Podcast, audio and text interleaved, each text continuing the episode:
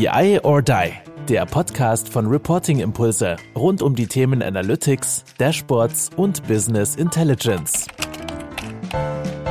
Hallo zusammen zu einer weiteren Folge von unserem Podcast BI or Die mit der Zielrichtung Controlling Cast.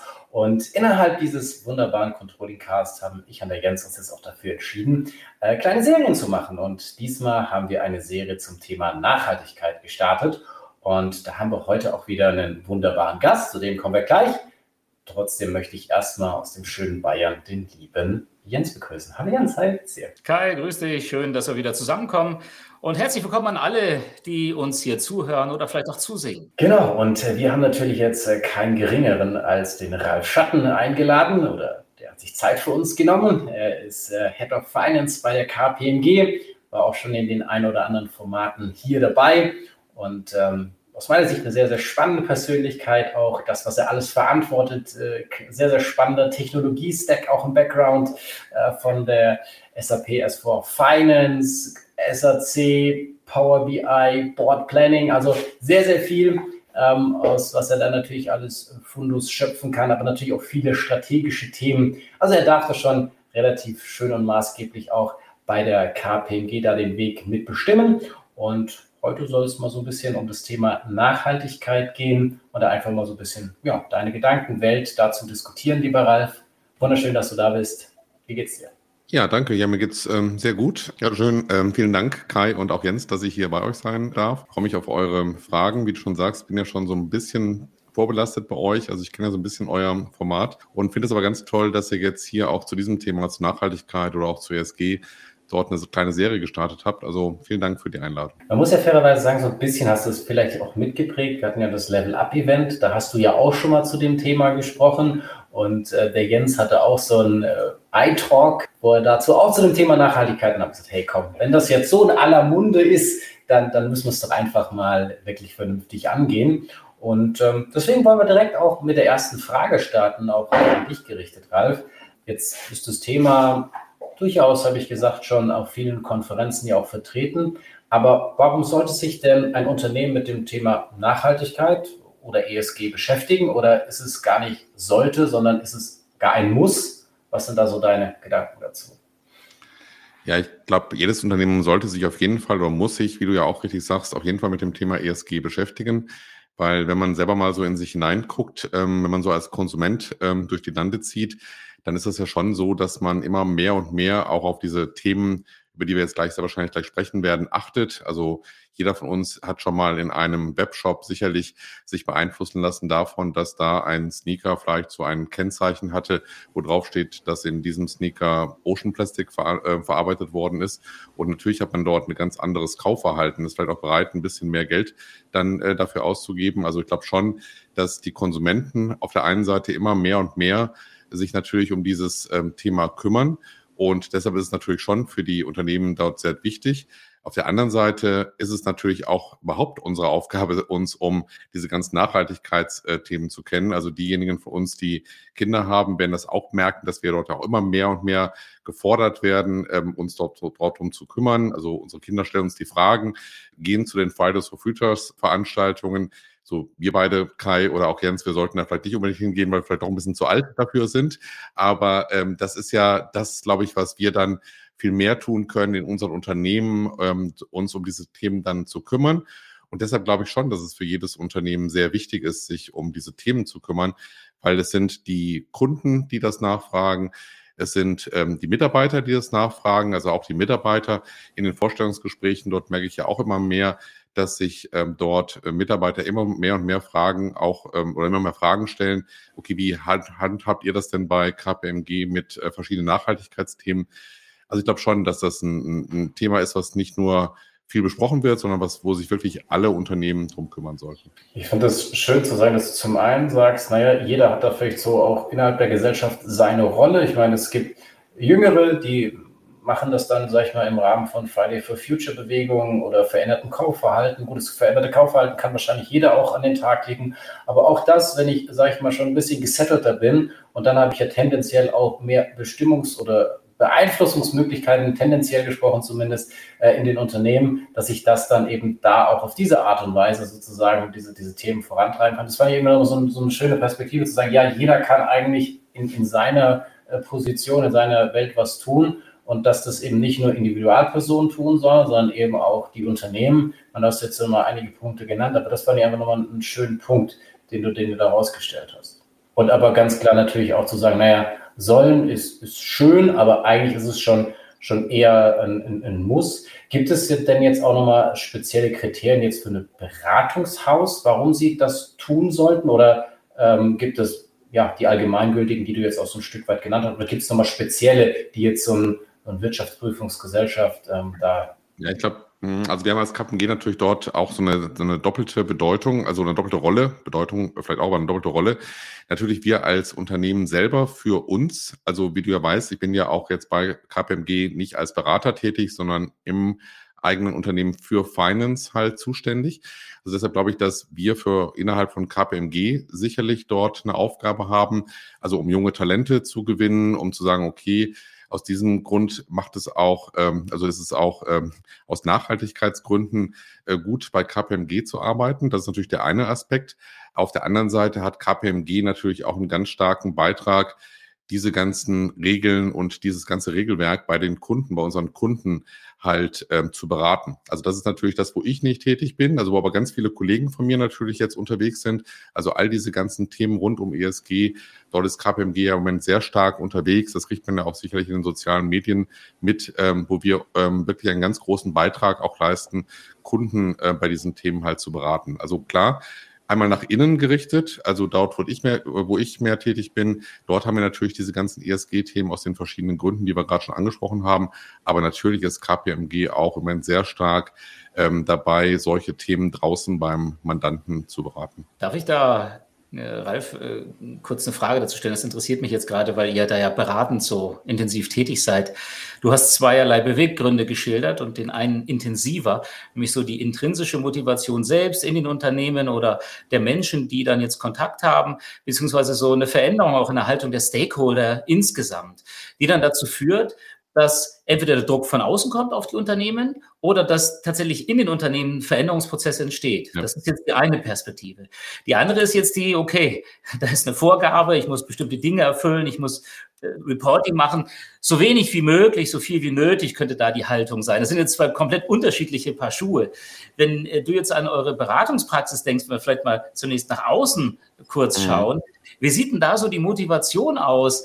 Äh, so die These von mir, die Beratung, äh, die ihr startet, wo ihr angefragt wird, ist wahrscheinlich zunächst mal darin, diese Hygienefaktoren zu erfüllen, oder? Ist das richtig? Ja, natürlich. Das ist natürlich die Hygienefaktoren zu erfüllen, völlig richtig.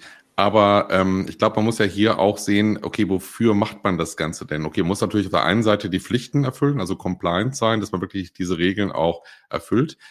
Aber okay, das Gleiche hast du ja beim normalen Jahresabschluss auch. Du machst ja natürlich den Jahresabschluss, um deine, dein Testat zu bekommen und die Regeln zu erfüllen, völlig klar. Aber ähm, ich mache ganz gerne immer den Vergleich bei diesen Nachhaltigkeits- ja, Berichten oder auch bei den verschiedenen Transparenzberichten und so weiter. Ist ja ähnlich wie mit dem Jahresbericht. Die sind natürlich aus Compliance-Gründen, das ist die Hauptmotivation. Aber das ganze Management-Reporting, was wir ja zum Beispiel machen, das machen wir auch nicht nur einmal im Jahr, so, so wie die Bilanz, so wie die G&V. Und das Unternehmen wird ja auch sicherlich nach der Bilanz oder G&V geführt, aber doch viel mehr nach dem Management-Reporting. Und vielleicht muss man diesen Aspekt eben hier auch sehen bei dem ganzen Nachhaltigkeitsberichtswesen. Natürlich gibt es eine Verpflichtung, das zu tun, aber natürlich kannst du da ähm, mit diesen Kennzahlen oder du solltest mit diesen Kennzahlen natürlich viel öfter steuern. Nicht nur einmal im Jahr einen Transparenz Transparenzbericht herstellen, die Kennzahlen dort high glossy darstellen, sondern ich glaube, das ist ja das, was wir auch bei dem BI, ähm, bei dem Level Up Event von euch bei BI or Die dargestellt haben. Es ist natürlich viel wichtiger, dass man, wenn man die Ziele erreichen möchte, die man sich dort gesetzt hat, dass man die in das normale Management Reporting übernimmt und dann im Management Reporting Kennzahlen dazu halt generiert um dann sehr, also von Monat zu Monat, von Quartal zu Quartal, ähm, manchmal vielleicht auch sogar noch öfters, diese, versucht dann diese Kennzahlen oder diese Ziele zu erreichen. Und das fließt dann natürlich auch in das jährliche, in die jährliche Berichterstattung, in diese ganze Pflichtberichterstattung äh, rein. Aber um die Ziele, die man sich dort setzt, wirklich zu erreichen, braucht es ja ein viel, ein viel umfangreicheres Reporting. Also so wie beim Management Reporting ja auch, wie ich gerade schon gesagt habe, eine Firma nicht nur nach der Bilanz und der G&V führen. Also das wäre ja komisch, wenn wir einmal am Jahresende nachgucken, okay, was kommt denn jetzt raus oder was ist denn jetzt da an Gewinn in der, in der Bilanz ähm, übrig geblieben? Dort führen wir ein Unternehmen auch nach Management-Reporting-Gesichtspunkten. Ähm, und das ist hier bei diesen ganzen Nachhaltigkeitsthemen genau das Gleiche. Natürlich gibt es eine Verpflichtung, wir müssen, das muss eingehalten werden, das ist auch alles richtig. Aber ich glaube, darüber hinaus muss es natürlich auch einen Steuerungs-KPIs geben, wo man das viel öfters machen kann. So, und, und wenn man das dann natürlich machen muss, dann sollte man das, glaube ich, auch sehr eng mit dem verzahnen, was man im Management-Reporting oder im, im, im operativen Controlling jetzt bei diesen einzelnen äh, Themen dort ähm, macht. Also dass man es wirklich mehr verknüpft, dass man es nicht nur einmal im, wie du sagst, Jens, einmal im Jahr machen muss, sondern dass es, natürlich kommt dann da auch so ein Bericht raus, aber dass diese Kennzahlen wesentlich öfters und wesentlich regelmäßiger ähm, dann auch ja, berichtet werden, weil ich meine, ihr kennt das alles, nur das, was man messen kann, kann man auch steuern und dementsprechend braucht man, äh, glaube ich, dort auch ein Berichtswesen, was wesentlich öfters als einmal im Jahr abgedeckt wird. Man wäre natürlich deutlich entspannter, in Anführungsstrichen, das, das nicht so häufig zu tun, aber natürlich, wie du sagtest, äh, Ziele braucht es. Ziele müssen regelmäßig ja dann auch getrackt werden und sonst funktioniert das Ganze natürlich nicht. Eine andere Frage jetzt auch nochmal, aber genau in die Richtung. Ich hatte vorhin gesagt, du bist, bist Head of Finance. Wir gehen natürlich gleich auch nochmal in, in die Richtung der Dashboards und auch der Gleichwertigkeit oder Vergleichbarkeit so zu anderen Finance-Kennzahlen. Aber warum hast du dich denn, oder habe ich es falsch wahrgenommen, warum hast du dich denn als Head of Finance dem Thema angenommen? Oder auch eine andere Frage gestellt in dem Sinne, ähm, ist es für dich ein Finance-Thema oder gibt es auch noch Alternativen, wo das aufgehängt sein könnte oder müsste oder sollte? Ja, also ich, also ich glaube, es ist, es ist eben, ähm, also es ist natürlich auch ein Finance-Thema, aber ich glaube, man muss sich, glaube ich, klar werden, welche Rolle Finance in so einem Prozess spielen sollte. Ich glaube, was, was können wir denn in Finance ganz gut? Was haben, wir, was, haben wir, was haben wir über Jahre entwickelt an Fähigkeiten? Also, dass wir im Grunde genommen ja Kennzahlen generieren können. Wir können, wir sind gut in Daten sammeln, Daten aufbereiten, Steuerungs-KPIs zu definieren, gerade im Controlling. Wie steuere ich ein Unternehmen? Welche Kennzahlen brauche ich dafür? Wie ermittle ich die Daten dazu? Wie führe ich das Ganze zusammen? Dass ich daraus vielleicht nicht ganz viele Kennzahlen mache, sondern vielleicht nur eine Zielkennzahl habe, wohin ich das Ganze zusammenfassen kann. Darin sind wir ja, glaube ich, in Finance oder auch im Controlling oder auch in dem ganzen BI-Umfeld ziemlich gut. So, und wenn wir jetzt so ein neues Thema, also neues Thema, also es gibt ja schon was länger, aber es ist ja jetzt in aller Munde ein neues Thema haben, finde ich, ist unsere Rolle in Finance, also einmal natürlich, dass es uns alle betrifft, aber dass wir vor allen Dingen den Abteilungen, die sich da primär drum kümmern, und das sehe ich jetzt nicht unbedingt in Finance, sondern in den ganzen wie, immer diese Abteilungen in den Firmen auch heißen, wenn die sich dort drum kümmern, dass wir diese Abteilung unterstützen, dass, das, äh, dass da Kennzahlen gebildet werden können, dass man Daten sammelt, dass man die Daten aufbereitet, dass man sie vernünftig darstellt und dass man sie auch in das normale Berichtswesen, was sowieso monatlich gemacht wird, integriert, damit das auch eine gewisse Wertigkeit dann entsprechend bekommt. Ich glaube, das ist unsere Rolle ähm, aus Finance heraus bei diesem Prozess. Also ich würde nicht sagen, wir sollten uns das Thema insgesamt annehmen und wir sind jetzt diejenigen, die das berichten. Genauso wie wir ja auch bei Markets oder bei der Produktion oder bei verschiedenen anderen Bereichen den, den einzelnen Bereichen helfen, dort Kennzahlen zu generieren und auch die ganze Steuerung von diesen Einheiten ähm, dort, dort mitgestalten und auch äh, helfen, wie man sowas halt regelmäßig machen kann, sehe ich unsere Aufgabe bei diesem Thema eben auch so, ne, dass wir dort unterstützen können. Und ähm, ja, das ist, glaube ich, ich habe das mal so zusammengefasst, wir müssen, glaube ich, diese Abteilungen, die sich darum kümmern, aus ihrer Excel-Welt befreien, damit die ähnliche Standards ähm, dort nutzen, die wir in Finance schon seit Jahren benutzen. Also wir kommen ja auch vor 20 Jahren aus dieser Excel-Welt und dann haben wir irgendwann, heißt ja nun auch BI or Die, haben uns irgendwann um BI gekümmert und das Ganze dann auch ähm, immer mehr automatisiert. So, und wenn jetzt dort angefangen wird, auch auf Excel-Basis versucht wird, diese Daten zu generieren, und dann auch geplant werden soll, dann werden ja diese Abteilungen sehr schnell auch in diese Lernkurve kommen, das kann ich nicht mehr mit Excel machen und so weiter.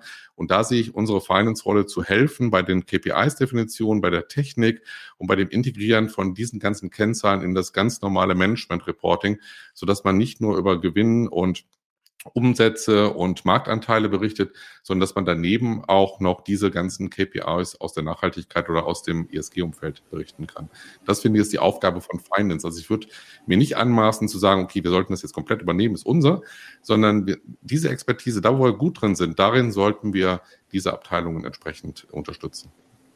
Ralf, äh, das, äh, das springe ich jetzt direkt an. Das finde ich eine äh, total schöne Verbindung, die du da schaffst. Jetzt ist die KPMG das eine. Es gibt ja immer noch Unternehmen, äh, das erlebe ich zumindest so, die haben zwar ihre Finanzkennzahlen, das ist auch alles schön gemacht, aber wenn man dann genau dieser, dieser Analogie folgt, die du beschrieben hast, sowas am Ende rauskommt, das haben wir gut im Griff, gerne auch unterjährig, Umsatz oder irgendwelche Kostenparameter aber die werden ja in den Prozessen letztendlich dann auch gesteuert und beeinflusst. Das heißt, ich muss ja da auch diese Ebene tiefer. Und ja. das können jetzt einige Unternehmen sehr, sehr gut schon und andere, die sind gerade da noch so ein bisschen am, am Hadern. Äh, möchte ich jetzt mal das als Beispiel nehmen. Wenn du das jetzt mal vergleichst hinsichtlich der Nachhaltigkeitskennzahlen, Gibt es da für dich jetzt eine Besonderheit im Vergleich zu den normalen äh, Steuerungs-KPIs, die man jetzt so runterbricht ins Operative und guckt, wo kann ich was beeinflussen? Gibt es jetzt ja. Besonderheiten bei den Kennzahlen, die jetzt ja. das Thema ESG ausmachen, diese zu operationalisieren unterjährig? Ja, absolut. Ist ein guter Punkt, ähm, Jens. Und zwar, wir haben ja bei die, also bei den ganzen Finance-Kennzahlen, okay, da ist vielleicht die Technik bei dem einen oder anderen noch nicht so weit, bin ich ja bei dir. Aber da gibt es mhm. ja Erfahrung, ich sage jetzt mal hunderte Jahre, aber vielleicht nicht, aber zumindest ähm, ganz viele Erfahrungen, ähm, wo sich Firmen Gedanken gemacht haben, auch verschiedene Lehrstühle Gedanken gemacht haben, wie man finanzielle Kennzahlen misst und was wichtige und, ähm, und zielführende Kennzahlen sind. Also wenn du allein schon so ein ROI nimmst, ne, also da würden wir drei jetzt hier sagen, ja, wissen wir, wie der definiert ist, wir meist, wie man das rechnet und man kann das halt auch entsprechend vielleicht verschiedene Unternehmen vergleichen. So, jetzt such mal solche Kennzahlen für ESG. So, die gibt's zurzeit wenig. Also natürlich haben sich da auch schon viele Leute Gedanken drüber gemacht. Aber ich glaube, dieses, der große Unterschied bei ESG zu den Finance-Kennzahlen oder zu anderen Produktionskennzahlen oder was auch immer, ist, dass dieser Erfahrungshorizont für das Bilden von Kennzahlen, der ist einfach noch nicht so alt. Also das Thema an sich ist sicherlich schon 10, 20, vielleicht auch 30 Jahre alt. Aber das damit beschäftigen und welche Kennzahlen brauche ich denn dafür und wie verdichte ich denn diese Kennzahlen? Also ich habe vorhin gesagt, okay, Gewinn, Verlust, ROI zum Beispiel. Da können wir drei uns was vorstellen. Das kannst du sehr schön zusammenfassen auf einer Seite, auf einer PowerPoint und sagen, das ist die Lage. Und wenn wir jetzt ein Umsatzproblem hätten, dann könnte man sagen, das liegt da und da dran und das ist diese Region und so weiter und so fort. So, jetzt mach das mal mit ESG. Da hast du halt bei ESG, wenn man dann die ähm, 17 SDGs dort nimmt, hast du noch Themen, Themengebiete, die sind sehr weit auseinander. Also ist ja nicht nur nach, ist ja nicht nur CO2-Belastung, ist ja nicht nur jetzt Gender Pay oder sowas, das sind ja Themengebiete, die fallen, die sind ganz, ganz, ganz breit. So, und wie willst du in so einem Umfeld ein ROI, ein ROI jetzt nicht, aber was Vergleichbares wie ein ROI rechnen? Also wie kriegst du diese Kennzahlen alle zusammengefasst? So, und das ist, glaube ich, so diese Herausforderung bei den ESG-KPIs. Jetzt klar, man kann das alles irgendwie zusammenfassen in, in BI und so weiter und so fort, aber wer definiert denn diese Kennzahlen? Und dann vor allen Dingen, wer sagt denn für dein Unternehmen, welche von diesen ganzen Kennzahlen sind denn relevant? So, und dieser Erfahrungs- Horizont oder diese, dieses, diese Erfahrung hat kaum jemand in den Unternehmen. Also das ist ja ein relativ neues Thema, wo noch sehr viel geforscht, entwickelt und Gehirnschmalz reingesteckt werden muss. Und das ist, glaube ich, die größte Herausforderung. Also, dass man sagt, okay, die Kennzahlen zu definieren und wenn man die hat, dann eben Finance auch zu helfen, wie man das Ganze, Finance, äh, das Finance hilft, das Ganze zusammenzufassen. Aber wie willst du denn aus diesen ganzen ESG-Kennzahlen eine Kennzahl machen? So, wir haben das ja mal, ähm, das haben wir bei euch ja in dem BI or Die Level Up mal gezeigt. Ähm, du kannst natürlich dann anfangen, immer Zielerreichungsgrade zu messen, dass du sagst, okay, ich bin, ich setze mir ein Ziel, CO2-Belastung, ich will irgendeine Kennzahl erreichen und wie weit bin ich von dem Ziel weg? So, dann setzt du dir aber andere Ziele, die vielleicht einen ganz anderen Werteinheiten haben und so weiter. Aber wenn du dort auch die Zielerreichung misst, wie weit bin ich weg von dem Ziel, könntest du ja mehrere Ziele zusammenfassen. Da musst du die vielleicht gewichten und so weiter und so fort. Aber das, das kannst du ja machen. Aber das und, und aber solche Modelle zu bauen für eine Unternehmen, ich glaube, das ist so die, die größte Herausforderung bei diesem, bei diesem Thema hier. Ne? Also du hast kaum was, worauf du aufsetzen kannst. Du hast Kennzahlen oder hast Bereiche, die sind total weit auseinander. Also kannst du fast nur mit Zielen rechnen, wie weit bist du von irgendwelchen Zielen weg. Wenn du die dann aber verdichten willst, musst du ja aufpassen, dass wenn du irgendein Ziel übererfüllst, dass das in so einer Formel nicht irgendwas verdeckt, wo du irgendwo anders weit drunter bist. Also es führt vielleicht für so einen Talk jetzt hier zu weit, aber es zeigt schon, du brauchst, glaube ich, unwahrscheinlich viel Gehirnschmalz, um solche Kennzahlen halt verdichtbar zu machen. Und diese Erfahrung im, im Finance-Umfeld, da gibt's Bücher, da gibt's da gibt's Wissen ohne Ende und das fängt gerade erst bei dem Thema ESG an. Wenn du da noch mal ein bisschen uns mit auf die Reise nehmen kannst oder unsere Zuhörerinnen und Zuhörer, wie du sozusagen mal versucht hast, dich diesem Thema zu nähern oder wie so deine tägliche Arbeit in Anführungsstrichen mit ESG ist. Du hast auch angesprochen, okay, Finance ist ein Beschleuniger oder soll das Unternehmen beschleunigen, ein Stück weit mit den ganzen Erfahrungswerten, die sie haben. Aber vielleicht auch nochmal zu sagen, du hast gesagt, es ist darüber hinaus logischerweise Teamarbeit. Also wen würdest du in dem Team sehen oder mit wem arbeitest du generell zusammen, um, sage ich mal, an, diesen, an diese Themen weiterzuentwickeln? Vielleicht kannst du da nochmal so ein paar Sachen zu sagen. Ja, ich glaube, das ist ja in den Firmen auch recht unterschiedlich ähm, ähm, äh, organisiert. Ne? Also es gibt ja Nachhaltigkeitsbeauftragte oder es gibt halt auch äh, Personen, die für solche Programme dann bestimmt werden. So, und ich glaube, wichtig ist, dass man im ersten Schritt als Finance, also aus meiner Sicht, Kontakt mit diesen Abteilungen, die sehr unterschiedlich heißen in den einzelnen, ähm, in den einzelnen Firmen, oder manchmal sind es ja auch nur einzelne Personen, je nachdem, wie groß diese Unternehmen sind, dass man Kontakt aufnimmt und sagt, okay, wir wissen ja, dass ihr an diesen verschiedenen ähm, Kennzahlen und Berichterstattungsmechanismen ähm, dort arbeitet. Lasst uns das zusammen machen, lasst uns ähm, unsere Expertise da reinbringen. Und so ist das bei uns letztendlich auch entstanden, ne? dass wir gesagt haben, okay, äh, erstmal der Check, okay, ist das ein Finance-Thema? Also was wir bei KPMG bei uns intern gemacht haben, also ist das eigentlich ein Thema für uns? Also müssen wir uns darum kümmern? Natürlich haben wir Berichtspflichten, die wir natürlich auch einhalten müssen, aber darüber hinaus, also wie sollten wir das weiter in das Management-Reporting einbinden? Und da sind dann halt genau diese Gedanken, die ich gerade schon äh, beschrieben habe, entstanden, zu sagen, ja, das ist auch ein Finance-Thema aber wir sind dort begleitend unterwegs und wir können dort mit unserer Expertise ähm, ganz gut ähm, ja, das Berichtswesen und Kennzahlenbildung ähm, entsprechend aufbauen. Und jetzt ist natürlich dein Umfeld, oder du hast es dir ja, sage ich mal, schon auch sehr, sehr datengetrieben schon, schon aufgebaut. Das ist natürlich sicherlich ein Vorteil, würde ich vermuten, wenn man noch nicht so datengetrieben insgesamt ist. Ich meine, so ein bisschen hat, hat Jens das ja auch gesagt, naja, viele sind ja, sage ich mal, in den klassischen Kennzahlen noch überhaupt nicht, äh, nicht, nicht so weit. Also dann schon an ein Dashboard for Future sozusagen zu denken, wo wir dann vielleicht wirklich gleichwertig, sag ich mal, Nachhaltigkeitskennzahlen und aber eben auch die äh, klassischen Finance-Kennzahlen äh, präsentieren. Dennoch, wie gesagt, hast du dir da ja auch zu Gedanken gemacht, hast da ja auch mal ein paar Prototypen und, und so gemalt und gezeichnet ja. und Gedanken dazu gemacht. Da einfach vielleicht auch nochmal so, was da so Hürden waren oder äh, wie du denen natürlich dann auch begegnet bist und äh, was da auch vielleicht so das Feedback war, als du da die, die, die Sachen einfach mal vorgestellt hast und zur Diskussion gestellt also, hast. Hm, ich glaube, das Feedback ist, dass die, dass, ähm, wenn man einfach dort sagt, okay, viele Firmen fangen da erst an. Also, dass es nicht so diese perfekte Lösung zurzeit schon gibt, das alles zusammenzufassen. Und du hast ja gerade gesagt, das, was wir da gebaut haben, ist auch ein Prototyp. Ne? Natürlich sind da ganz viele Kennzahlen drin, wo, wo wir sagen, okay, die können wir heute noch gar nicht ermitteln. Man muss aber vielleicht auch abgrenzen und sagen, welche Kennzahlen sind denn für KPMG relevant?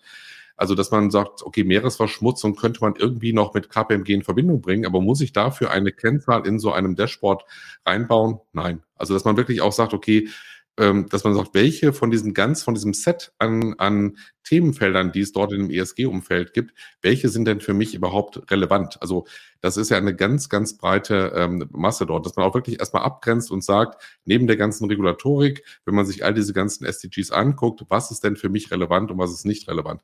Und dann zu sagen, okay, die, die relevant sind, wie kann man die denn, oder was sind denn Kennzahlen, ähm, wie man diese Themenfelder halt messen kann. Also die einfachsten Dinge sind dann immer CO2-Ausstoß und so weiter. Und da kommt dann jeder mit und sagt, okay, wir können ja den CO2 und jetzt KPMG als also in Nicht-Pandemie-Zeiten als Unternehmen, die viele Leute auf der Straße haben und dort halt unterwegs sind, mit dem Auto unterwegs, mit der Bahn unterwegs sind.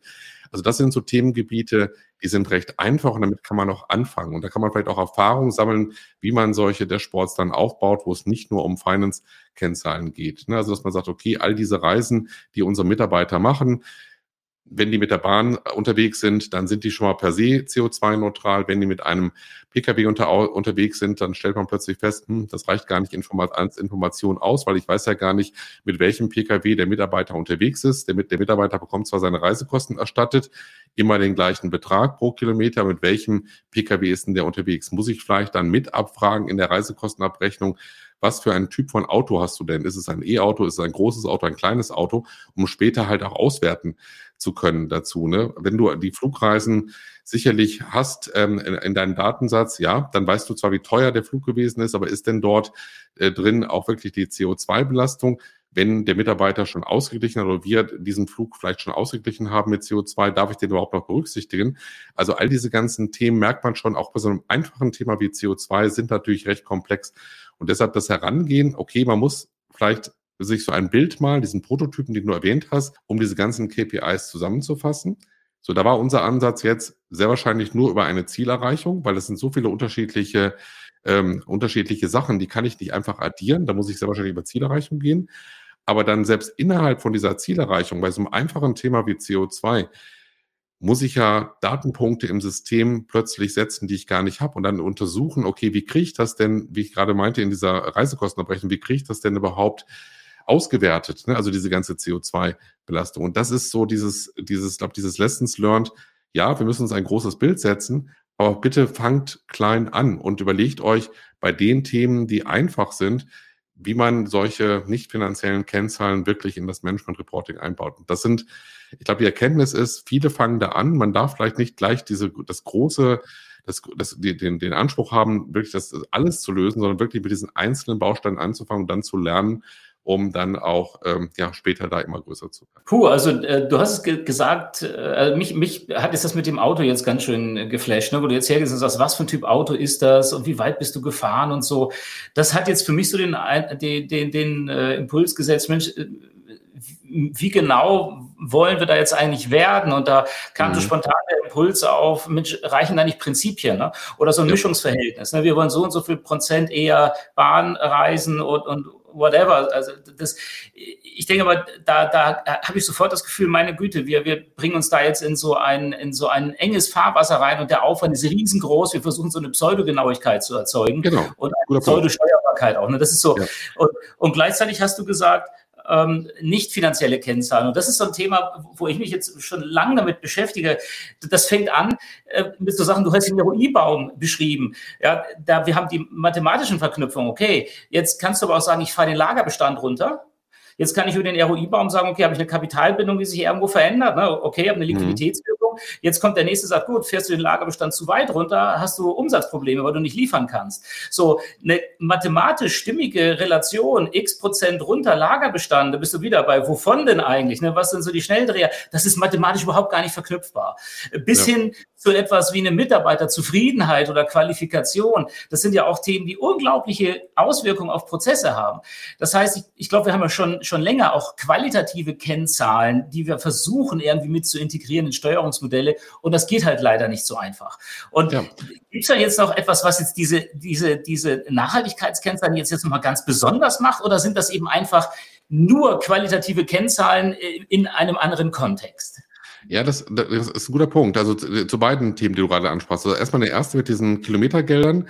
Und mhm. das ist ja genau, was du gerade sagst. Also das ist ja die, die Erkenntnis, die dann kommt. Du willst dann das ziemlich genau messen. Also wer, also mhm. im Zweifel willst du ja fast wissen, wer fährt welches Auto, ne, mit welchem Alter. So, ne? Und dann ist ja die erste, die erste Pauschalierung ist ja schon, ist es ein E-Auto, ist es ein, in Anführungsstrichen, Verbrenner?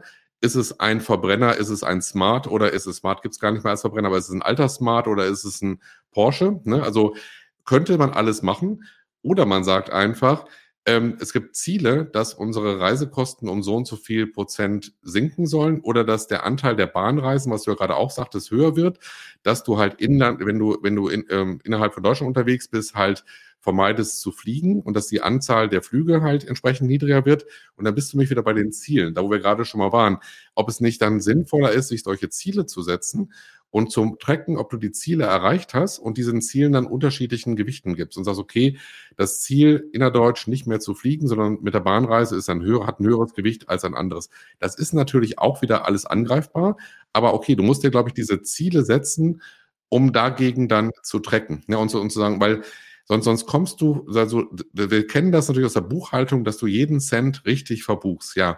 Aber unser Beispiel mit dem Auto, wir wollen doch gar nicht, dass wir genau wissen, welches Auto jeder Mitarbeiter fährt. Das dürfen wir sehr wahrscheinlich auch gar nicht wissen, sondern dass man, dass man sagt, okay, wo setzt du denn die Akzente? Ne? Also dass man, dass man das entsprechend ähm, dort macht. Oder äh, das ein anderes Beispiel ist mit diesen, ähm, dass man sich das Ziel setzt, dass unsere Laptops zum Beispiel länger nutzbar sind oder dass wir wissen, was mit unseren Laptops passiert, wenn wir sie nicht mehr benötigen. Ne? Also das, ich habe dem Kai ja auch schon mal erzählt, die Vorstellungsgespräche laufen ja manchmal auch so, dass man äh, uns fragt, okay, was ist denn das eigentlich für ein Kaffee, den ich hier gerade trinke? Ne? Ist der denn wirklich Fair Trade? Ne? Oder was passiert denn eigentlich mit deinem Laptop, wenn der, der nach drei Jahren nicht mehr up to date ist?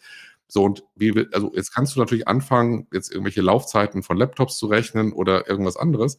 Aber ich glaube, dass, dass, dass die Diskussion zeigt ja, ich glaube, es ist eher, dass man dort sehr viel mit Zielen rechnen muss, um zu sagen, okay, unser Ziel ist es, dass unsere Laptops vielleicht länger genutzt werden oder dass uns, dass uns klar ist, dass die Laptops, was, was mit den Laptops passiert, wenn die halt ähm, nach drei oder vier Jahren vielleicht doch wieder zu alt sind. Und, und darauf muss das Kennzahlensystem meines Erachtens aufbauen. Und ähm, vielleicht auch nochmal so ein Punkt, dieses äh, mit, den, mit den Kennzahlensystemen, also meine, du kennst das natürlich alles, Jens, aber wenn du in, wenn du halt so eine Gesamtzusammenfassung von so einem, von so einem Monat machst, dann sagst du ja auch, okay, der Monat war gut, weil der Umsatz vielleicht besser war als Plan oder mehr Gewinn gemacht und dann fängst du an, das zu erklären. In so einem ESG-Report, wenn du dann sagen würdest, okay, wir sind bei den Bahntickets mittlerweile besser unterwegs, wir haben es auch geschafft, mehr Fairtrade-Kaffee zu kaufen. Und wir haben es aber noch nicht geschafft, äh, eine, eine, uns für unsere Laptops eine Nachhaltigkeitsstrategie zu entwickeln. Ja, das ist dann sehr interessant, aber es wäre genauso, als wenn ich dir erzählen, nicht erzählen würde, unser Umsatz steigt, sondern ich würde dir erzählen, wir haben das Mandat gewonnen, wir haben das verloren, wir haben übrigens bei Markets mehr Kosten ausgegeben und wir haben fünf Leute eingestellt. Ja, was machst du damit? Nix. So, und, und das ist, glaube ich, das, was, was bei den ESG-Kennzahlen wichtig ist. Also neben dem Ganzen, wir müssen helfen, das zu ermitteln und wir müssen dort auch Ziele setzen, dass man sagt, okay, wie kriegt man das denn alles zusammengefasst? Weil das machen wir doch bei den Finance-Kennzahlen auch, dass wir sagen, okay, wir haben da ein ROI, wir haben Umsatz, wir haben Gewinn. Und dann fangen wir an zu analysieren. Und nicht, wir gehen ja nicht in so eine Sitzung rein und sagen, wir haben das, das, das und das und alles ist gut. Sondern wir sagen, okay, das ist, wir haben irgendein Ziel nicht erreicht. Und dann fangen wir an zu erklären, warum wir das Ziel nicht erreicht haben. So, und da muss man meines Erachtens bei diesen also jetzt, ich spreche jetzt vom ESG Management Reporting, wenn wir wirklich steuern wollen bei diesen Themen, müssen wir meines Erachtens hin. Also Ziele setzen und dann gucken, warum wir Ziele nicht erreicht haben. Weil du kannst sonst, du kommst sonst wirklich von, vom Hundertstel ins Tausendstel, wenn du anfängst, irgendwelche CO2-Werte zu berichten. Ne? Was nützt das denn, wenn ich dir sage, wir haben zwei Tonnen CO2 eingespart? Ja, super. So, das ist, ne, wenn du nicht weißt, wie, wie unsere CO2-Belastung insgesamt ähm, gewesen ist. Und, und das ist, glaube ich, da, wo man auch Verständnis schaffen muss, und auch Expertise von Finance jetzt wieder äh, in solche Umweltabteilungen dann halt gibt, zu sagen, okay, versuch das doch mehr zu abstrahieren, weil sonst kann man danach nicht steuern, ne? sonst funktioniert das halt nicht. Jetzt ist natürlich die Frage super schwer zu beantworten, aber ich frage Sie trotzdem mal, wenn man das jetzt auf eine Zeitschiene packt und sagt, okay, ähm, ich, ich möchte damit jetzt mal loslegen. Ähm, was ist da aus deiner Sicht denn realistisch, bis man zumindest, also von jetzt beginnend, wir haben irgendwie unseren, unseren Bericht, der da einmal im Jahr gemacht wird, aber wir können da jetzt wirklich auch mal weiter das operationalisieren. Also hast du da schon gewisse Erfahrungen, dass du sagen kannst, okay, das ist realistisch. Und eine andere Sache noch, ähm, oftmals ist es ja auch ganz, ganz hilfreich, wenn man so irgendwas Plakatives hat im Sinne von, keine Ahnung, diese Summe X wollen wir einsparen oder irgendwas ganz Großes. Also ja. gibt es da auch was, so, so ein ganz großes Ziel? Das vielleicht auch nochmal als Inspiration für den einen oder anderen. Mhm. Also ich glaube, dieses, ich glaube, du wirst wie immer, wie bei vielen Sachen im Leben fertig wirst du, glaube ich, bei dem Thema auch nicht. Also das ist auch unendlich. Ne? Also das ist ja auf der einen Seite auch schön, dass man sich immer wieder mit beschäftigen kann.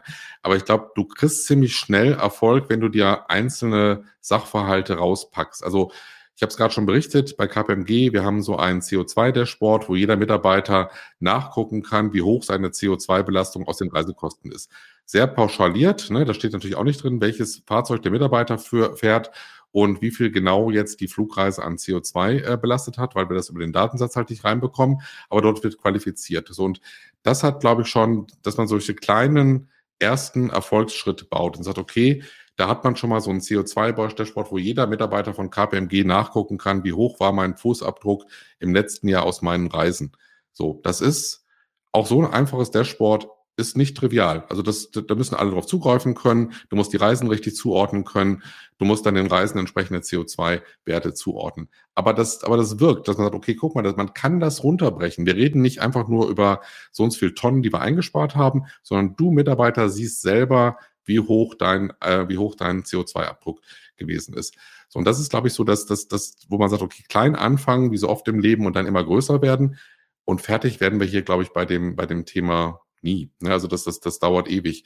So, und, und diese Leuchttürme sind, glaube ich, die Themen, die man auch die man auch wirklich einfach ähm, vermitteln kann. Also wie dieses, was ich gerade erzählt habe mit dem CO2, der Sport für den Mitarbeiter, mit dem, mit dem Fair Trade Kaffee für die, also jetzt aus KPMG-Sicht, für die Mitarbeiter und, und, und, und, und den grünen Strom und so weiter. Das sind, glaube ich, so diese Themen, wo man, wo man wirklich sagen, okay, das kann auch jeder einzeln nachvollziehen und dann immer komplexer werden bei den, bei den verschiedenen Themen. Also ich würde, obwohl ich ja am Anfang gesagt habe, es ist nicht nur CO2, es sind ganz, ganz viele andere Themen in diesen 17 SDGs drin.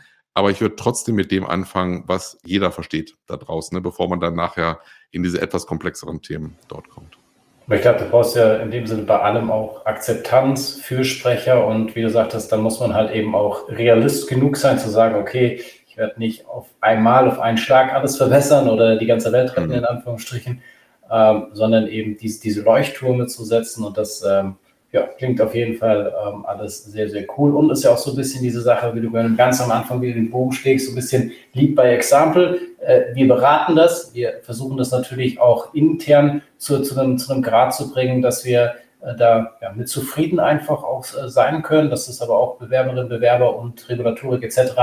entsprechend auch übereinstimmt. Aber ja, Jens, was, was wären so deine zusammenfassenden Worte, wenn du jetzt da den Worten von Ralf so gelauscht hast?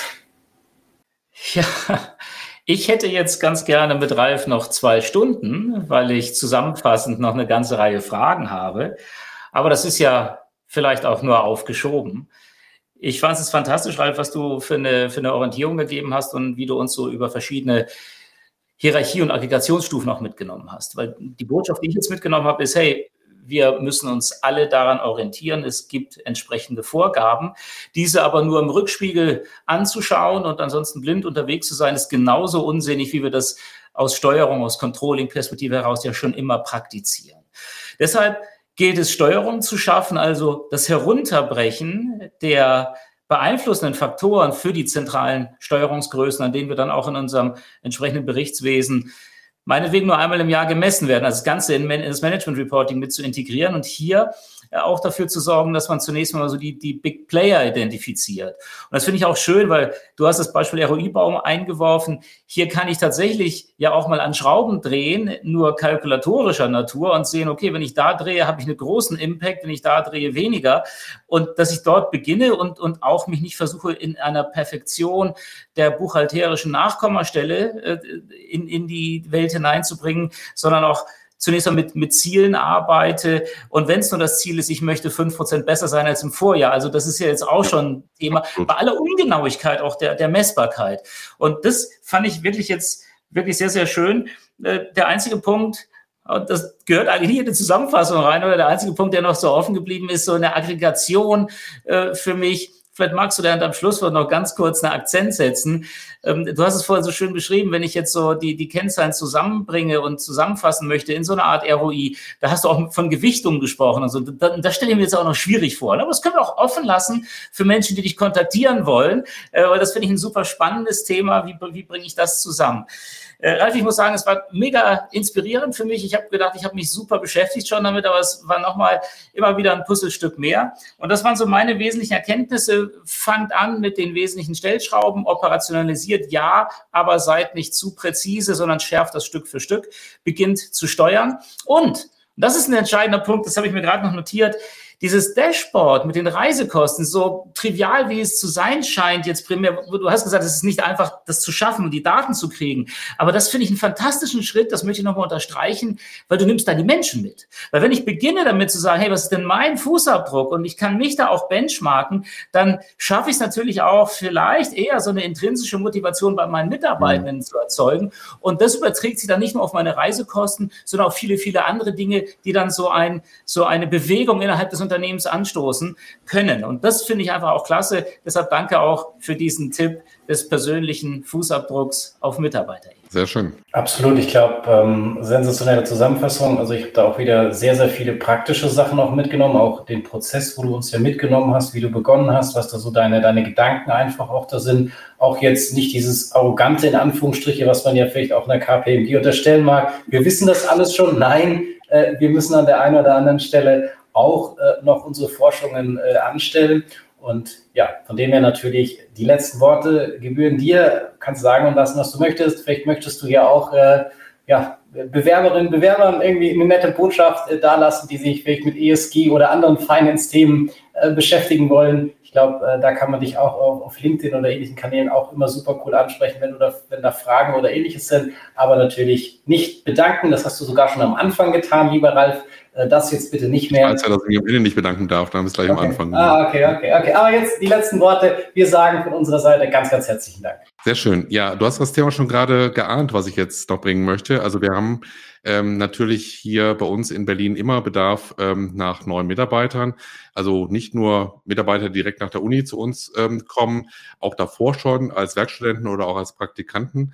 Und ähm, ja, wer bei uns da in dem spannenden Team in Berlin mitarbeiten möchte, immer gerne eine am besten direkt Nachricht an mich, also keine großartige Bewerbung, einfach nur versuchen, mich in irgendeiner Form zu kontaktieren. Ihr werdet ja sicherlich ein paar ähm, Adressdaten hier auch verlinken. Das ist wirklich mein, mein größtes Anliegen, dass man wirklich ähm, hier mit äh, immer wieder neuen Mitarbeitern auch das, was wir hier bei KPMG äh, bei Finance machen, auch weiter ähm, vorantreibt. Und ja, das ist eigentlich äh, mein Schlussstatement hier. Das, wie gesagt, kann ich nur bekräftigen. Ich habe das, glaube ich, auch schon mal beim Level abgesagt. Ralf ist sicherlich eine der wenigen Personen, mit denen ich auch arbeiten würde, in Anführungsstrichen arbeiten würde. Also ähm, das äh, finde ich, finde ich sensationell. Also würde ich mich, wenn ich in Berlin wäre, ich würde mich auf jeden Fall bewerben, wenn ich jetzt nicht so glücklich bei Reporting Impulse wäre. Aber in, in dem Sinne, äh, macht das. Schaut ich würde sofort einstellen kann. Ja, das ist, äh, sehr gut, das ist so meine Lebensversicherung. Aber wir irgendwann mal. naja, also das, das, das, äh, nee, also wie gesagt, in jedem Fall, bevor es jetzt unangenehm wird, ganz, ganz lieben Dank, Ralf. Und äh, ja, Bewerber und Bewerber schreibt Ralf, das ist wirklich eine, eine sehr, sehr tolle Persönlichkeit. In dem Sinne, Merci. Dankeschön. Ciao, ciao. Tschüss.